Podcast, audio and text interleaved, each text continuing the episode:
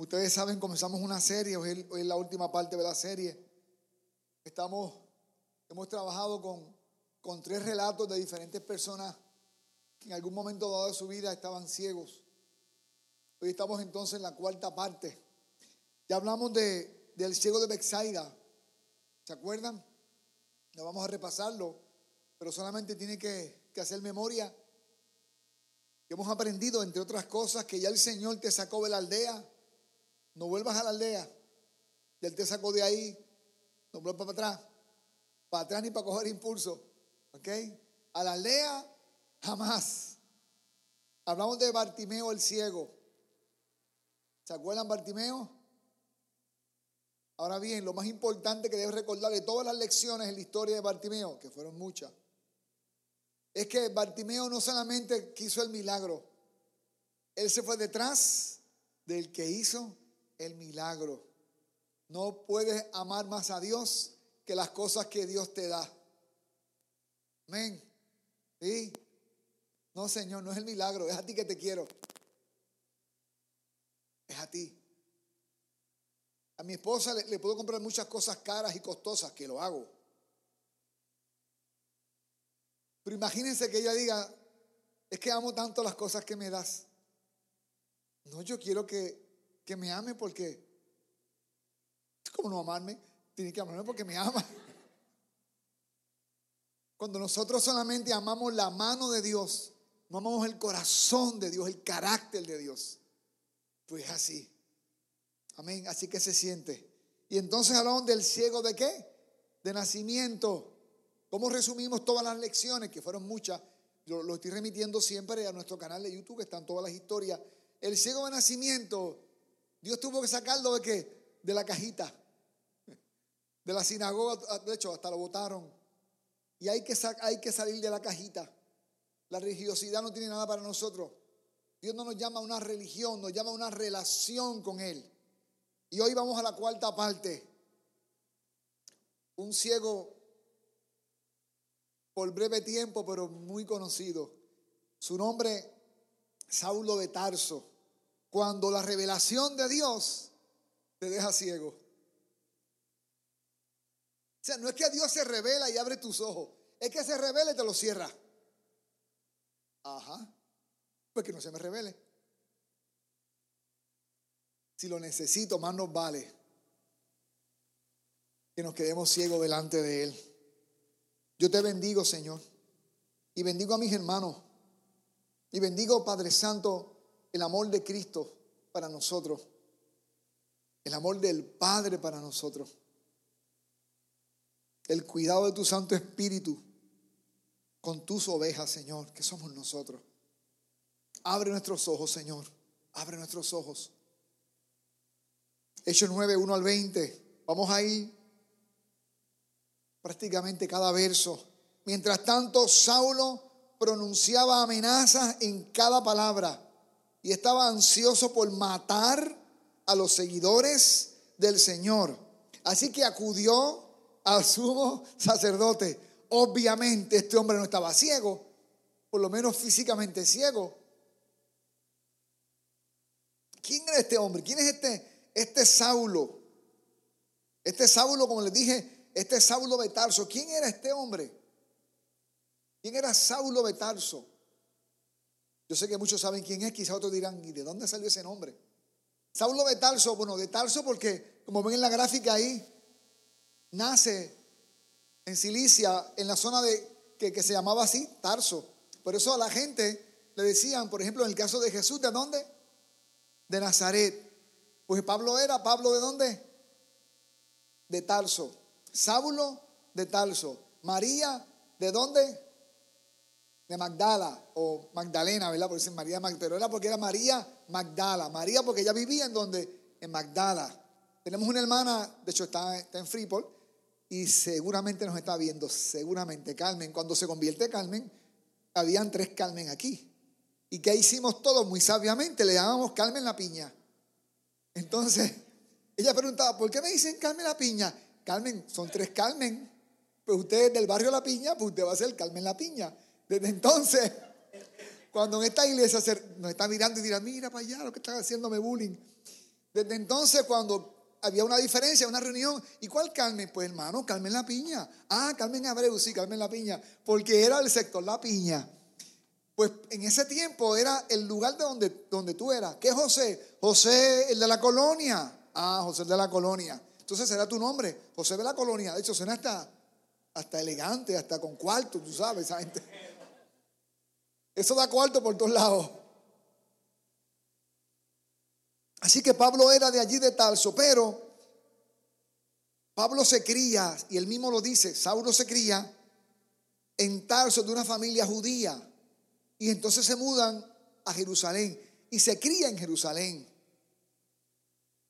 Interesantemente el nombre de Saulo lo que significa es Dios lo ha pedido o pedido de Dios. Interesante el nombre de Saulo, ¿verdad? Interesantemente también Pablo no solamente era judío, también era romano, pero no porque compró esa ciudadanía.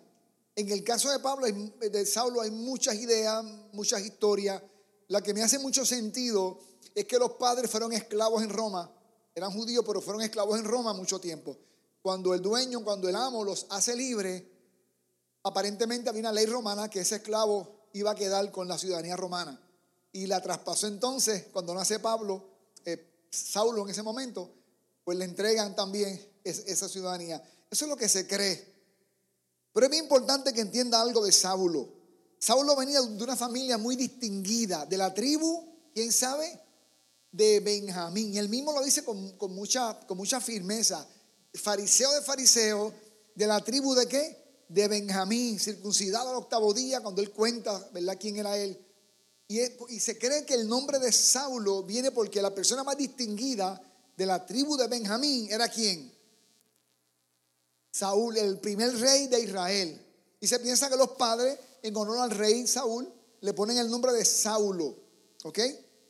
Así que es bien probable que, que él tiene el nombre por esa razón. En Jerusalén fue criado en la ciudad de Jerusalén y se formó teológicamente a los pies de un rabino muy importante llamado Gamaliel, que se cree que era parte eh, del extraordinario, poderoso y casi omnisciente eh, Sanedrín o el Consejo Supremo. Y se piensa que estando a los pies de este hombre, Gamaliel, Pablo se convierte en el discípulo más aventajado que, que, él tenía. Y algunos hasta asumen que el próximo paso de, de, Pablo era ser parte de ese cuerpo de hombres, que eran 71 hombres con mucho poder. ¿Ok? Así que, en términos humanos, Pablo tenía las condiciones muy buenas doble ciudadanía, criado en Tarso, que era una ciudad muy buena, bueno, eh, nace en Tarso, se cría en Jerusalén, se forma a los pies de Gamaliel, fariseo de fariseo. Saulo tenía éxito por todos lados. Ese es el Saulo. ¿Está aquí conmigo? Así que Pablo va donde el sumo sacerdote y dice en el verso 2, ¿A qué va Pablo para allá? Saulo.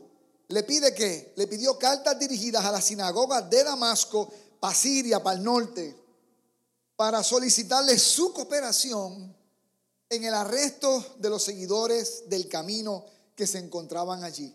¿Quiénes son esos seguidores del camino? ¿Quién dijo yo soy el camino? En otras palabras, Saulo quería ir a la sinagoga de la parte norte, en Siria, y arrestar a los cristianos que se metían en las sinagogas.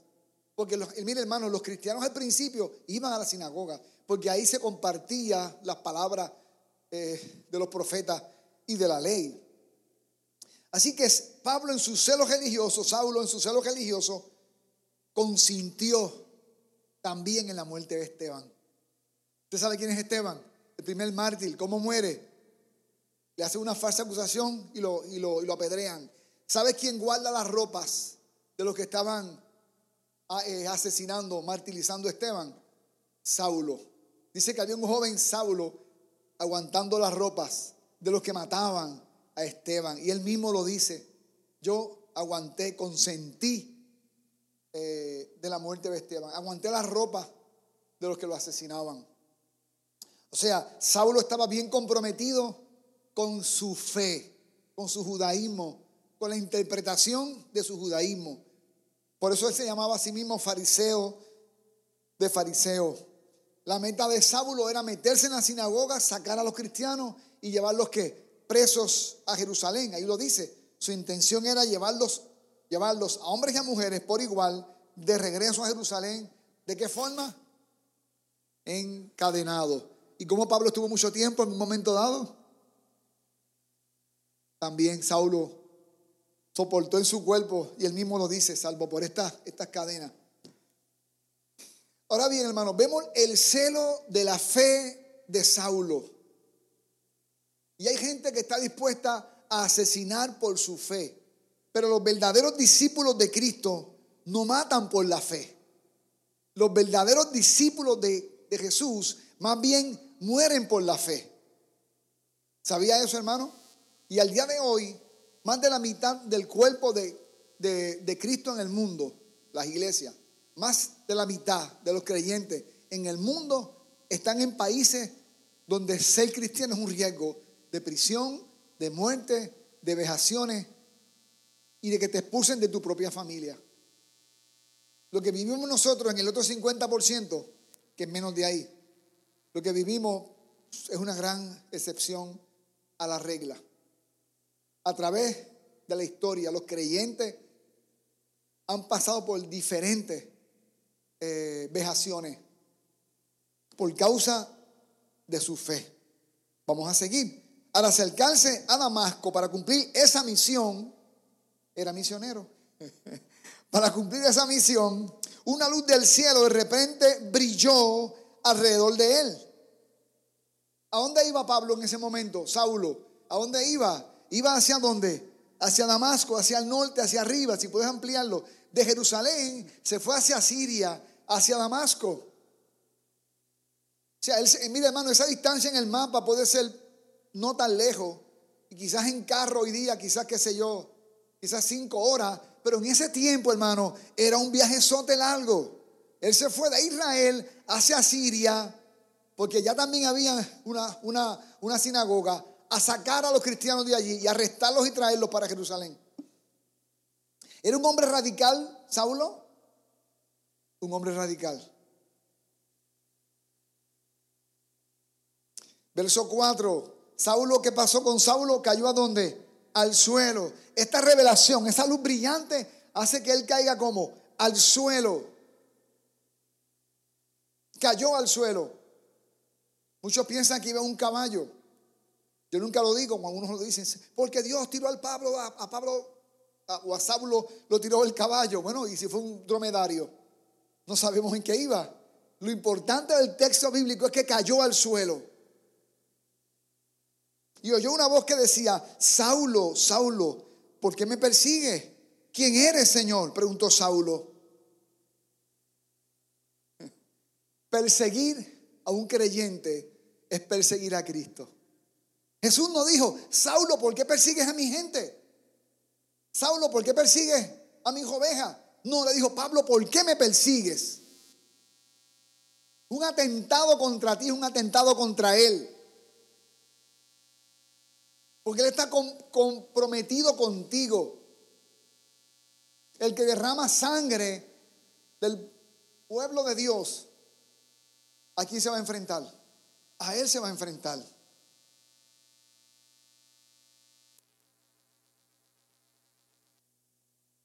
Interesante, hermano. Porque Pablo, ¿qué hacía? Persiguiendo a quién? A Jesús. Hay gente que sigue a Jesús y hay otros que persiguen a Jesús, que es bien diferente. Los que persiguen son los que quieren contradecir la fe cristiana, los que quieren contradecir a Cristo, los que andan buscando razones para cuando tú falles, darte esa primera frase bonita que ellos utilizan, eso que es cristiano. Esos son los que persiguen de alguna manera, te están observando para que tú cometas falla. Están pendientes a ti, que necesitan que tú falles. ¿Tú eres de los que persigues o tú eres de los que siguen a Cristo? Yo soy Jesús a quien tú persigues, contestó la voz. Ahora levántate, entra a la ciudad y se te dirá lo que debes hacer. Interesantemente, hermano, el Señor tiene que tirar al suelo a, Saulo. Lo tira al suelo.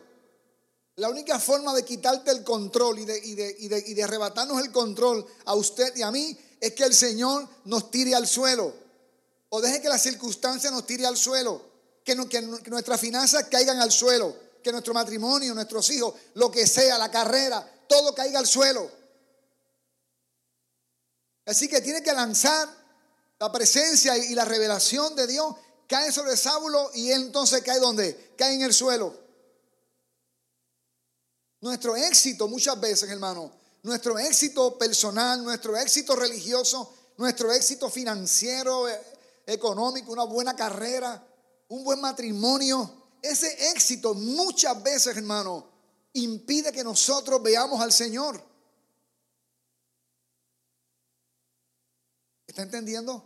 Nos va tan bien, nos va tan bien en el negocio, nos va tan bien en mi carrera, nos va tan bien en mi familia, nos va tan bien que sabes que, hermano, nos volvemos ciegos.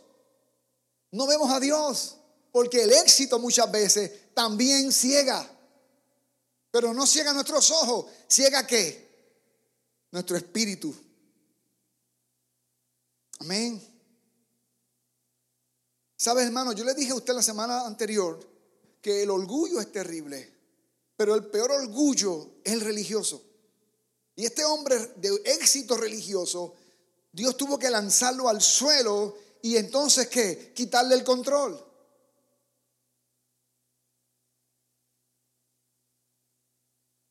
La única forma a veces de ver al Señor, hermano, escúcheme, es experimentar la derrota. Si usted hoy día está experimentando una derrota, derrota financiera, académica, relacional, cualquier derrota, si usted se siente como el peor esposo del mundo, el peor padre del mundo, la peor esposa del mundo, lo que sea, si usted se siente así, es el momento extraordinario para que pueda ver al Señor y diga, Señor, aquí estoy. ¿Quién eres? Soy Jesús, el que te puede levantar de allí. Amén, amado. El apóstol Pablo, ahora en ese momento, Saulo, tuvo que entonces que caer en el suelo. La revelación de Dios a veces hace que uno caiga en el suelo. Cuando Dios se revela, hermano, cuando es el Señor el que se revela, lo menos que te sientes es un hombre exitoso. Amén. Eso es lo menos que te sientes. Ni exitoso, ni bueno, ni santo. Solamente te sientes que te sientes pecador. Amén, amado. Los hombres que estaban con Saulo se quedaron mudos porque oían el sonido de una voz, pero no veían a nadie. Cuando Dios está tratando contigo o conmigo, a veces los que están cerca de nosotros escuchan el ruido, pero no saben qué está pasando. Sabían que a, la, que a Saulo le estaba pasando algo. Sabían que a ese hombre recio, radical, valiente, frío seguramente, algo le estaba pasando, porque estaba en el suelo, estaba asustado y estaba diciendo, Señor, ¿quién eres? O quizás fue que el, el tramo era tan largo que le afectó. Algo estaba pasando con él. Dios está tratando con muchas personas. Hermano, no juzgue al que Dios está tratando con él. No trata de entender a veces lo que, lo que está pasando con otra persona, porque el trato de Dios contigo es como personal. Atienda su cartón que se le pasan los números. Deja de estar mirando para el lado. Deja de estar juzgando. Ah, quizás fue que pecó. Ah, mira, deja de estar interpretando qué está pasando. Deja que el Espíritu Santo trate con, con la persona. No trates de entender qué estará pasando. Quizás fue, que quizás fue juicio. Mira, perdió el trabajo. Eso fue la mano de Dios. Estate quieto, tranquilo. Dios no aflige para lastimar. Dios aflige para restaurar. Dios rompe algo para hacerlo mejor. Dios no está en el, en el plan de destruir las personas. Dios está en el plan de salvar, de restaurar. Y si Dios tiró al suelo a Saulo, no era para hacerle daño, era para hacerle bien. Pero fíjate en el verso 7 como dice, los hombres estaban con Saulo, se quedaron diciendo, bueno que le pase, porque no me ha pagado la última quincena. Bueno que le pase, porque el viaje ha sido muy largo y le dije, vamos a descansar. Ahí está. Se dice, no, hermano. ¿Qué hicieron ellos? ¿Cómo se quedaron? Se quedaron mudos. Mejor no digas nada. Cuando no entiendas algo, quédate mudo. ¿No entiendes qué está pasando con el hermano Tito? Por ejemplo, quédate mudo, no digas nada. Quédate cerca de él. ¿Cuál fue el error de los amigos de Job? Se pusieron a decir cosas. Tu hermano está en aflicción, solamente siéntate con él, ora por él y dile aquí estoy contigo. Si pecó, Dios tratará con él. Si es un proceso de Dios, Dios tratará con él. Deja que sea el Espíritu Santo el que haga el trabajo. Amén, amado. Saulo se levantó del suelo, pero cuando abrió los ojos, ¿cómo estaba Saulo? Entonces Saulo estaba ciego. Oh, hermano, sorpresa. La revelación de Dios, ¿cómo lo dejó? Ciego. Estaba ciego. Pero ¿a quién veía ahora? A Jesús. ¿Ves por qué a veces la revelación de Dios nos deja ciego?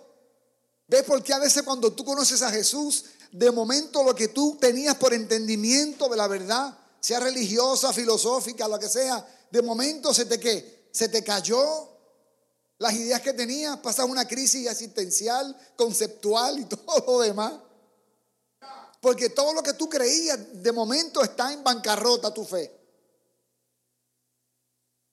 Cuando yo vine a Cristo, lo que me enseñaron en mi casa, que era la fe, San Martín de Porres, San aquello, Santa la otra, de momento estoy en que estoy en crisis porque este Jesús lo llena todo. Porque es que Jesús lo llena todo, porque la única revelación es Jesús. Y ahí está Pablo en su crisis, quedó ciego, pero veía a Jesús, escuchó a Jesús. Después lo decía Saulo, se me presentó Jesús. Y cuando Jesús se presenta, hermano, nos volvemos ciegos para todos los demás. Lo único que vemos es al Cristo de la gloria. Amén, hermanos queridos. Y mira lo que pasó, hermano. Entonces sus, sus acompañantes lo llevaron de qué? Oh, ¿Se acuerdan cuando Jesús sacó de la mano al ciego? ¿De dónde? De Bexaida. Le quitó el qué? Le quitó el control. Eh, Saulo iba en control con sus, con sus acompañantes, iban armados, iban con las cartas, iban a arrestar, como un aguacil. Aquel hombre recio, de buen nombre, importante. Ahora lo llaman como. Le quitaron qué? El control. ¿A cuántos Dios les ha quitado el control? Escúcheme, hermano. Las personas que sufren de esa enfermedad que yo la conozco, Dios me ha ido sanando de eso, de tener el control de todo. Eso es, eso es señal de miedo, de temor.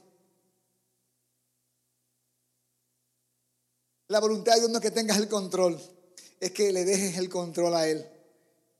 ¿Se acuerdan Jesús en el Getsemaní? Padre, que no pase yo esta copa, que yo no tenga que, perdón, que no tenga que tomar esta copa. Pasa de mí esta copa. Pero que qué? No se haga mi voluntad, sino la tuya. ¿Qué hizo Jesús? entregó qué? El control. Como el que va a manejar y dice, toma, aquí están las llaves. Tú maneja ahora. Estoy cansado. La gente que tiene mucho control se cansan. Lo quieren controlar todo. Les cuesta delegar. Les cuesta rendir cuenta. Suelta el control porque si no Él te va a tirar al suelo. Déjate llevar, deja que te lleven, deja que te lleven. Yo era muy recio, hermano, y este fin de semana, estos días atrás, compartí con mi pastor y yo me acordaba te compartía con él. Yo siempre hacía lo que quería hacer en mi casa, era casi incontrolable. Y por primera vez me encontré a alguien que dijo, no, ven, y me echó mano y me quitó el control. Yo necesité esos seis años, donde me quitaron todo el control. Un joven de 17 años lleno de, de mucha rebeldía, mucha rebeldía. Y fueron muchas las veces que yo decía, no, tengo un compromiso. No, yo te voy a buscar, tú vas para el culto conmigo hoy. Eso no era opción, no era bueno, sí, sí puedes, tal vez. No, nos vamos. Y yo con planes el fin de semana y el pastor llegaba el, viernes por la tarde, ven, haz tu mochila, vamos por un monte, ayuno y oración. Ayuno y oración, un monte, el fin de semana. Y así era, hermano, hasta el domingo por la mañana. Y yo llegaba al culto, hermano, todo baratado, tú sabes, del ayuno. Y los jóvenes fueron a la playa, fueron al cine, pero no, este negrito ahí en un monte orando, ayunando. Me estaban quitando el control. Habían retiros, hermano. Estos retiros que, hacíamos en Puerto Rico, ayuno, era ayuno y, de oración, de viernes hasta lunes en la mañana, todas las iglesias. Y los jóvenes por afuera hablando, cherchando. Y el pastor rey así, así. Y yo ahí a, a orar al único, al más feo. ¿Sería eso por feo? Quitando el control, quitando el control. El ensayo para rendirme a uno mayor que el pastor, que es el rey de reyes. El rey de reyes. Y ahora, hermano, eh, ahora lo mejor que hay es orar ayunar y buscar a Dios en la soledad. Los acompañantes lo llevaron de la mano. Aquel líder recio, avasallador, aquel líder de fuerza, de carácter, de, de un temperamento voraz, lo llevan de la mano. Pablo, Saulo perdió el control. No hay manera de hacer la voluntad de Dios si Él no te quita el control.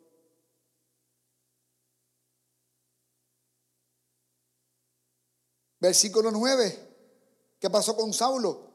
Entró a Damasco y allí permaneció ciego. ¿Durante cuántos días? Tres días. Sin beber ni beber. Profunda qué? Tristeza, profunda depresión.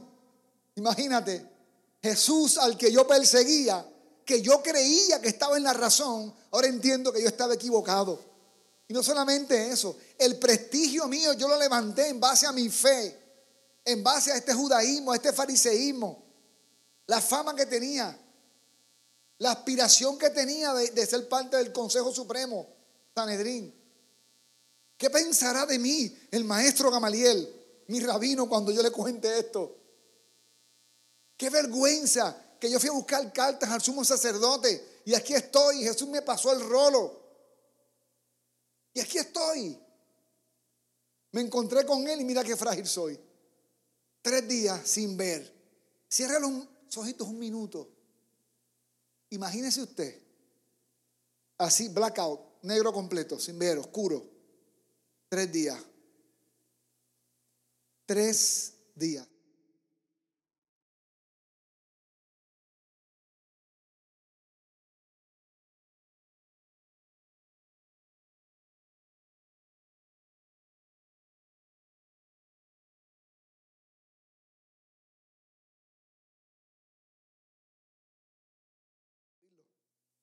Tres días así. Ah, y sin comer y sin beber.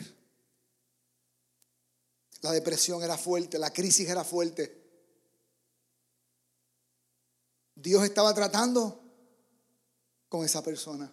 Repito, cuando usted ve a un hermano en tristeza, acompáñelo, esté con él, no lo juzgue. Deja que Dios siga tratando con él. Amén.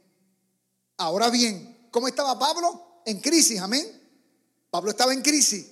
Pero ahora bien, ese ahora bien me encanta, porque es esperanza.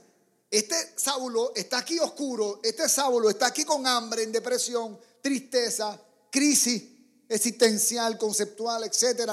Está allí en ese hoyo oscuro, más sin embargo, o ahora bien, había un creyente en Damasco, un hombre llamado ¿cómo? Ananía.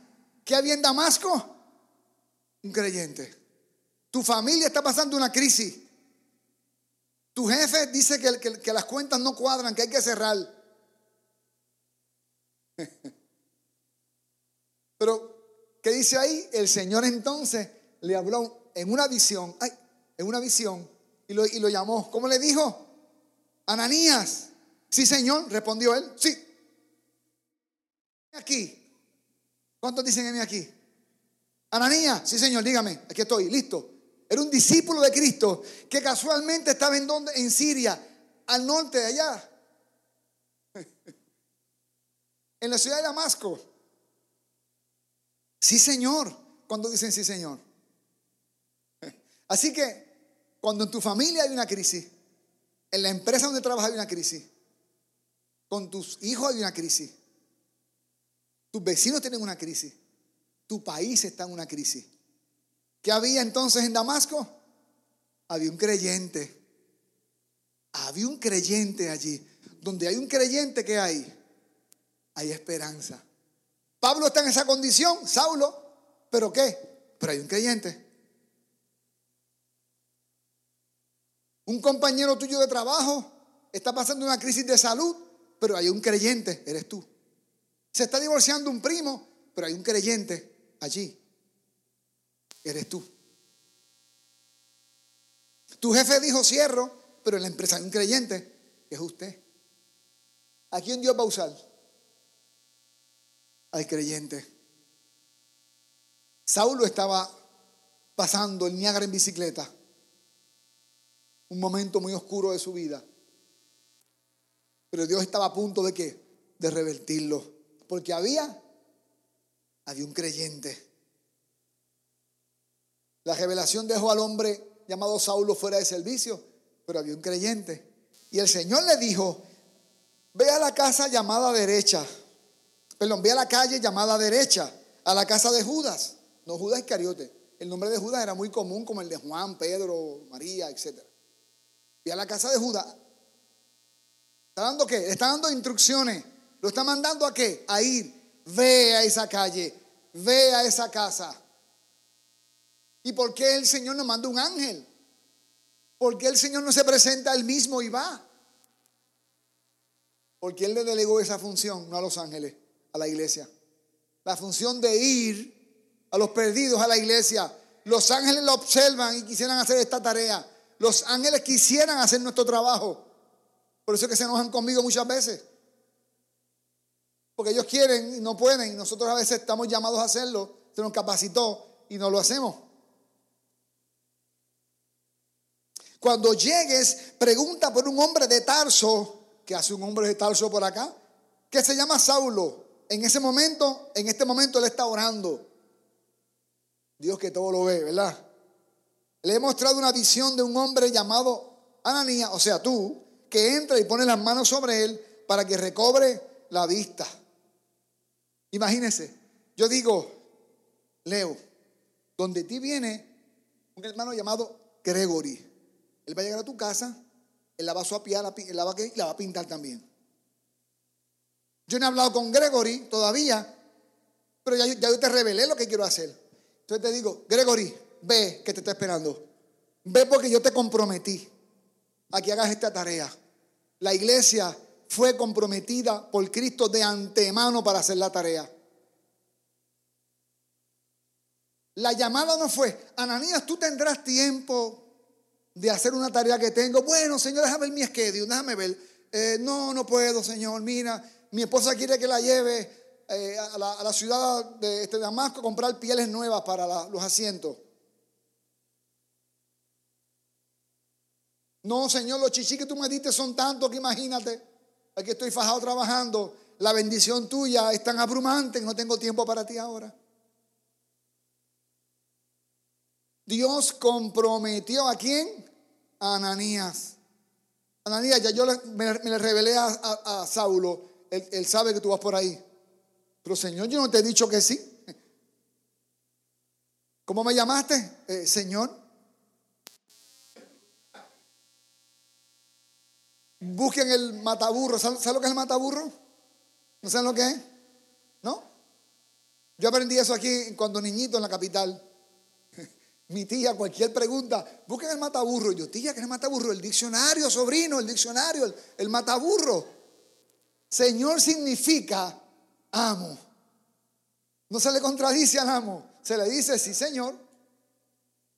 Pero fíjate el versículo 13. Acuérdese que él dijo, Señor, dígame, aquí estoy. Sí, Señor. ¿Y cómo dice ahora? Pero cuando escuchó el nombre, que era, que era Saulo, pero Señor, exclamó Ananías. He oído que mucha gente, eh, he, perdón, he oído hablar a mucha gente de las cosas terribles que ese hombre les ha hecho a los creyentes de Jerusalén. ¿Dónde estaban ellos? Damasco. ¿Dónde las cosas pasaron? Jerusalén. La fama de Saulo había llegado a Siria. Ya era internacionalmente famoso.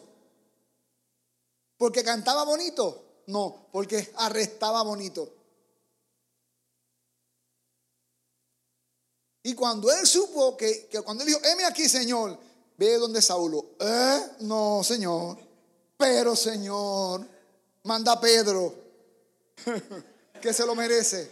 Le estaba diciendo, vete, entrégate al, al lobo, al que se come las ovejas. Nadie quería a Saulo cerca. La gente huía de Saulo. Y sigue diciendo, 14, además tiene la autorización de los sacerdotes principales para arrestar a todos los que invocan tu nombre.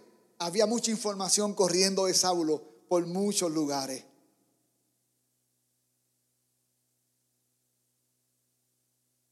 ¿Cuántos pero Señor nosotros decimos?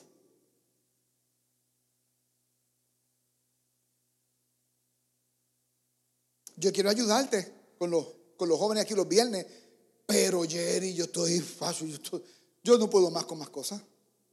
Dios me, Dios me ha bendecido tanto que ya no tengo tiempo, más que para las bendiciones. El pero Señor versus qué? la obediencia. Cuando Dios nos manda o nos da una tarea a hacer que no conviene. Porque hay tareas que convienen. Popín Sara, Sara Orlando, hay una iglesia que te necesita. Es cerca de la cancha de los Magic de Orlando, de los parques. 4.500 al mes, carro con todo. Vacaciones en Europa todos los años. Ay, pero Señor, manda otro.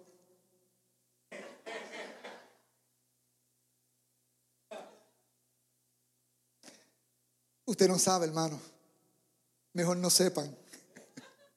Las cosas que se van en algunos lugares, usted no sabe. Mejor no sepan. Pero ¿qué cuando, cuando la tarea no te conviene? ¿Qué cuando la tarea te cuesta? ¿Qué cuando, cuando la tarea podrías perder mucho?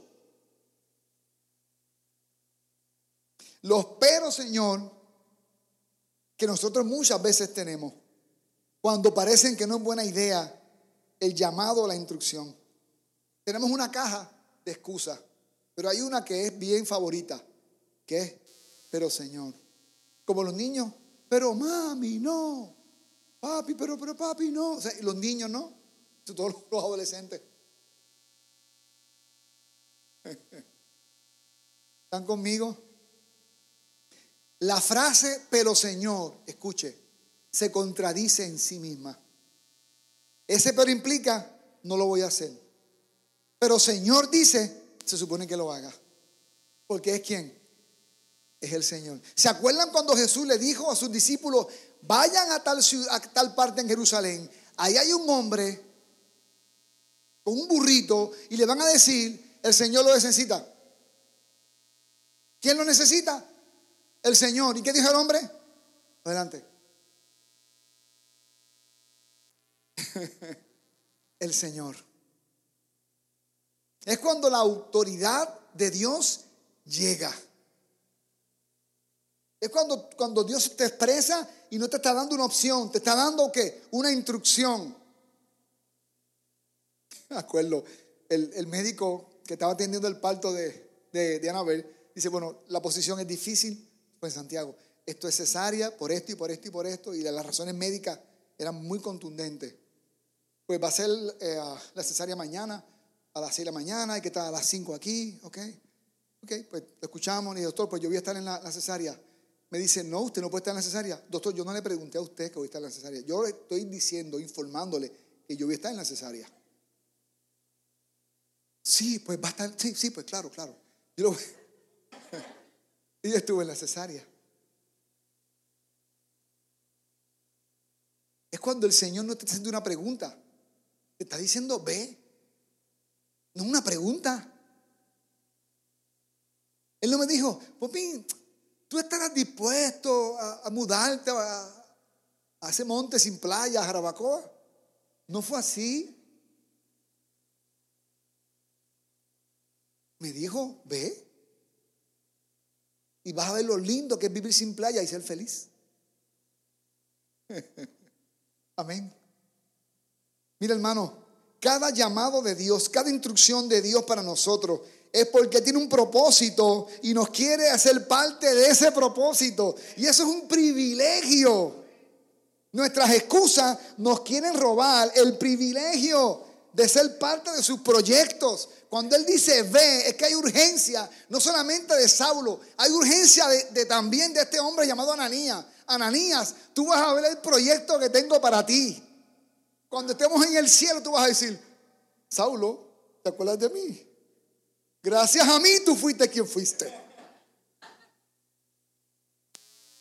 Hermano, míreme, ¿de qué usted se va a gozar en el cielo? De las casas que tuvo, de los carros que tuvo, de los viajes que hizo, de la cuenta bancaria, de la carrera, del ministerio. ¿De qué se va a gozar si no de decir, ay, fui instrumento de Dios para salvar tantas personas, tantos niños fueron cambiados, tantas parejas fueron transformadas? ¿De qué vas a hacer esa memoria en el cielo cuando tengas que abrir tu libro y decir, bueno, aquí no hice nada? Y todo lo que hice se quedó en la banda de allá. ¿Está conmigo, hermano? ¿De qué te sirve una, una, pantalla gigante en el pico Duarte? Sino de carga nada más. Hermano, no me malinterprete por lo que voy a decir, pero el que tenga oídos para oír, oiga, oiga. Estás cargando cosas a veces que no necesitas. Y cada cosa que carga le quita tiempo a los propósitos eternos que Dios tiene para ti. Eso, pero Señor, a veces la excusa tiene que ver con nosotros, con nuestro reino, nuestros intereses.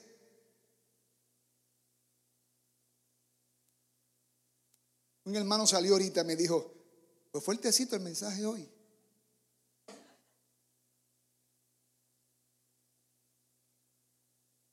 Es que hermano, hay urgencia del Espíritu de Dios en medio de nosotros. Las excusas nos roban el privilegio de participar en sus proyectos. Hermano, Ananías no sabía lo que iba a pasar con ese hombre llamado eh, Saulo de. No sabía. Se imagina que dijera, no, no, no voy. Y Dios llama a otro. Y va a decir, wow, lo que me perdí por estar ensimismado en mis intereses. Amén, amado. Verso 15, el Señor le dijo, ve. Pero Señor, ve, me van a matar, ve. Porque Él es un instrumento elegido para llevar mi mensaje a los gentiles, a reyes y también al pueblo de Israel. 16. La salsita de la carne. Y le voy a mostrar cuánto debe sufrir por mi nombre. Así que Ananías se enfocó y no fue. No. Así que Ananías fue y encontró a Saulo y puso sus manos sobre él. ¿Para qué llamaba Dios a Saulo? Dos cosas. Predicar a Cristo, ¿en donde Gentiles, judíos y autoridades. Ganó gente en las tres dimensiones. Ganó reyes para Cristo, funcionarios para Cristo. Pablo ministró en, los, en pueblos griegos, romanos y judíos. Y en todos los lugares hizo milagros, prodigios. En el nombre de Jesucristo. Pero también lo llamó a qué? A sufrir. Escúcheme, amado. La primera parte se financia con la segunda. No hay lo primero si no hay lo segundo. No hay huevo sin gallina. No hay prédica sin sufrimiento. No hay evangelismo sin padecimiento. No hay milagro sin pagar el precio. No hay resultado si no buscamos a Dios en soledad. Lo mínimo si no ayunamos y buscamos a Dios. Se paga un precio. Para ver grandes victorias en Cristo, eso se financia con tiempo y sufrimiento. Pero sabes qué, hermano, es un sufrimiento que al final compensa cuando ves el resultado. Mi esposa es testigo. No me ha pasado mucho tiempo, pero ha habido momentos dados donde yo he estado durmiendo, hermano, y mi cuerpo brinca. Hay tanta tensión que, ella ve como, el cuerpo mío brinca de tanta tensión que tengo. Y sabes qué, hermano, son piojos ajenos. Son pulgas ajenas que se supone que no me interese, que no me importa a mí. Que haga lo que quiera, que se destruya como quiera. Se supone que no me interese. Pero ahí estoy brincando en la cama de noche dormido con la tensión tan fuerte por pejas ajenas. Pero sabes que hermano, cuando llega, ese resultado glorioso de Dios, nadie se goza más que yo. El gozo entonces que compensa qué? El sufrimiento. Para que la gloria sea de Cristo y no, no de nosotros. Porque brinco diciendo, Señor, fuiste tú, porque esto es imposible que un hombre haga esto. Esto es la gracia y la misericordia de Dios en Cristo Jesús. Amén. Y así es. Filipenses 1:29, porque se les ha concedido a ustedes, hablándole a estos hermanos de Filipos, se les ha concedido a ustedes a causa de quién? No solamente el privilegio de creer en Él, sino también, añado yo, el privilegio de sufrir por su causa. Porque el amor es como? El amor es sufrido. Se sufre servir a Dios, se sufre servir a Dios.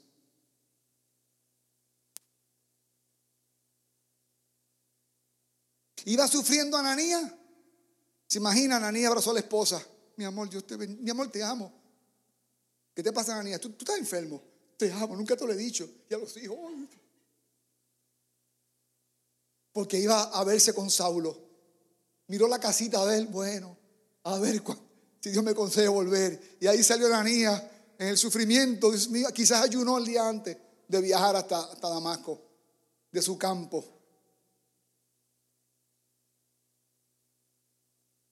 Y llegó entonces, hermano, y mira cómo le dice, hermano Saulo. Llegó tierno, hermano Saulo, porque la identidad de Saulo había cambiado. Ya no era Saulo el que perseguía, ya no era Saulo el discípulo de Gamaliel, ya no era Saulo de la tribu de Benjamín, ya no era Saulo circuncidado al octavo día, ya no era Saulo el fariseo de fariseos, ya no era Saulo que tenía cartas del sumo sacerdote y del Sanedrín, un aspirante al, al Consejo Supremo, ahora era el hermano Saulo. Cuando usted recibe a Cristo, usted es mi hermano ahora. Ya no es el título, ya no es el, diploma, ya no es el dinero, ya no es el, el reconocimiento público. Es mi hermano. Es mi hermano. Ahora ese es mi hermano, el que perseguía a la iglesia. Jesús, el Señor Jesús, quien se te apareció en el camino, yendo a Damasco, me ha enviado para que recobre la vista y sea lleno de qué? Del Espíritu Santo. Ya él había recibido el Espíritu Santo cuando, cuando, cuando reconoció a Cristo en el suelo. Pero ahora venía una, una segunda porción, porque había un trabajo que hacer. Cuando hay un trabajo que hacer, hay, hay una capacitación sobrenatural que viene del cielo para ti. Amén, hermano.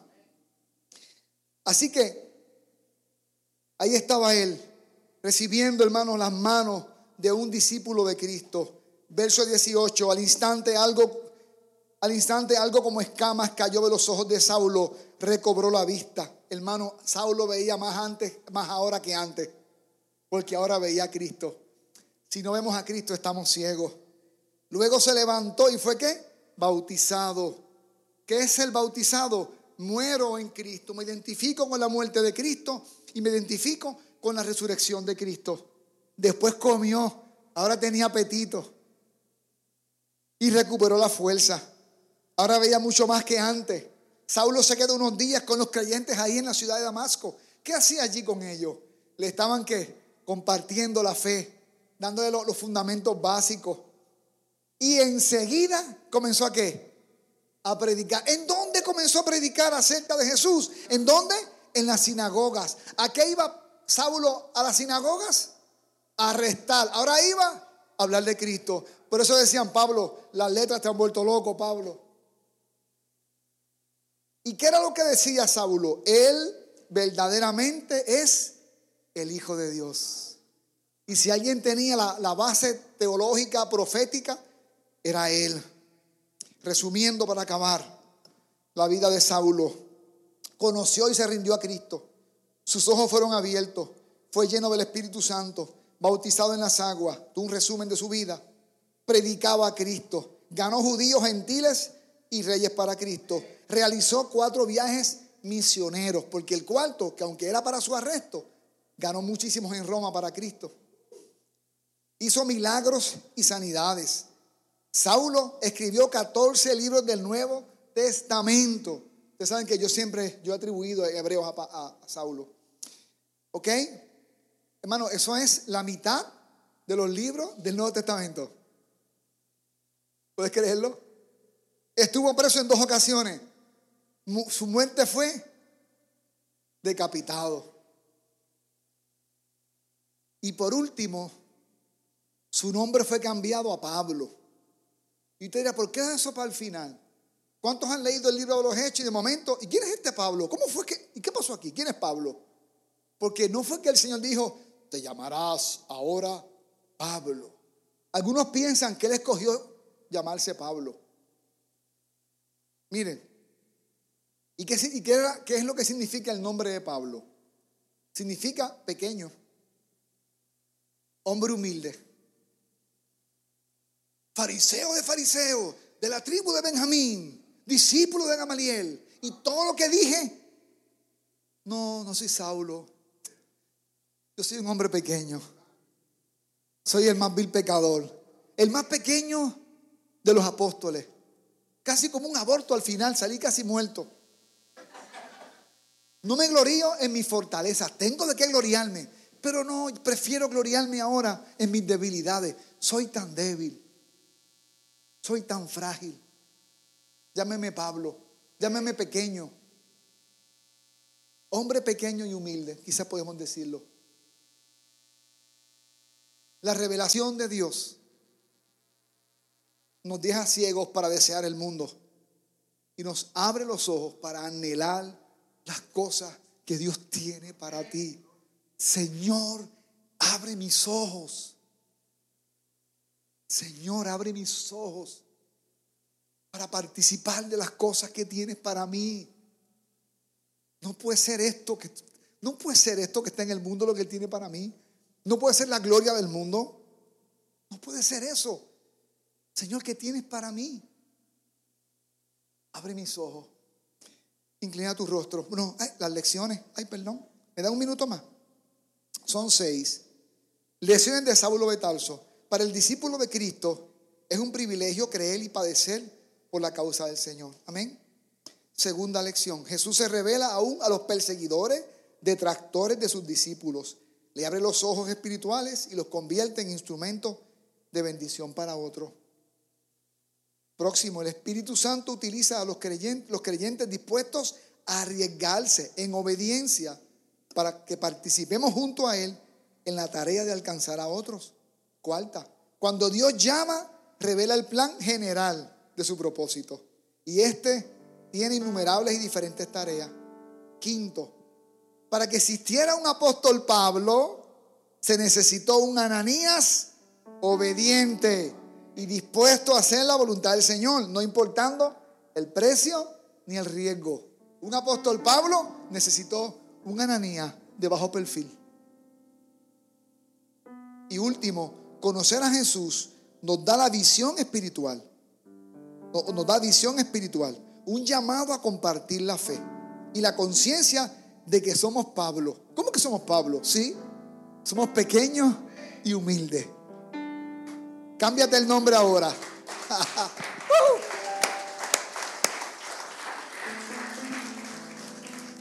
No me llamen Popín, que significa el rey absoluto de África. Llámeme Pablo. Amén.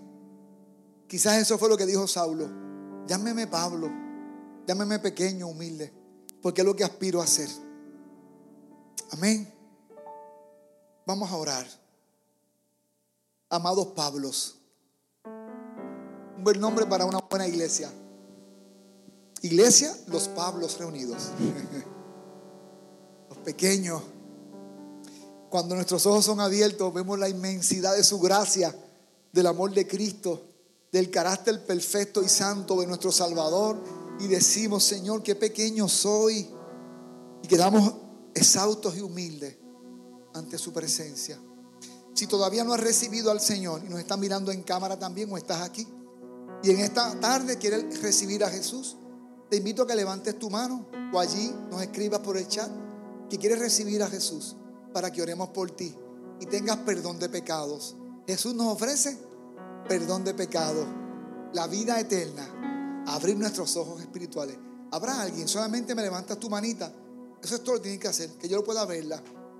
Para orar, ¿habrá alguien para orar por ti? Si no, quiero orar por los hermanos que están luchando con los, pero Señor. Hermano, yo lucho con eso también, créanme. Si piensan que no, no, no me, no me idealicen. Yo también lucho mucho con los pero Señor. Porque a veces pongo tantas excusas, tantas excusas. Si estás luchando como yo, te invito a que te pongas en tus pies para que oremos juntos. Si estás luchando con, con el orgullo, como yo lucho con el orgullo, dile, Señor, Pablo, quiero ser Pablo, pequeño y persona humilde. Y Dios hace cosas hermosas por medio de mí. Dios me bendice en mi trabajo. Dios me bendice en mi matrimonio, en mi carrera. Dios me bendice en mis finanzas. Dios me da bendiciones y hasta puedo salir y entrar del país. Pero mantente como pequeño. Porque fíjate, Dios le dio éxito a Pablo. Le dio éxito, pero lo mantuvo como pequeño. Y decía, por la gracia de Dios soy lo que soy. El favor le dio. Porque la gracia de Dios no ha sido vano en mi vida. Amén, hermano. Vamos a orar para acabar. Señor, bendigo a mis hermanos en esta hora. Señor, ellos como yo luchamos a veces con las excusas cuando nos llamas a servir, a servir a otros. Tú nos invitas generosamente a disfrutar, Señor, del privilegio de alcanzar a otros, de entrar a tus proyectos. Tú nos invitas a participar contigo de los, de los Saulo Betarso que está levantando hoy día aquí. Somos como Ananía. En el mundo hay problemas, pero había un creyente llamado como nosotros en ese mundo, que nos levantamos a poner las manos y a que se abran los ojos de los ciegos. Y mira, Padre, ayúdanos cuando tú nos estés usando y cuando tú nos bendigas, nos bendigas en el trabajo, nos bendigas en el matrimonio, nos bendigas en las finanzas, nos bendigas en el ministerio. Guarda nuestro corazón del orgullo. Guarda nuestro corazón del orgullo, Padre. En el nombre de Jesús. Guárdanos. Manténnos humildes, Señor. En el nombre de Jesucristo. Amén y amén.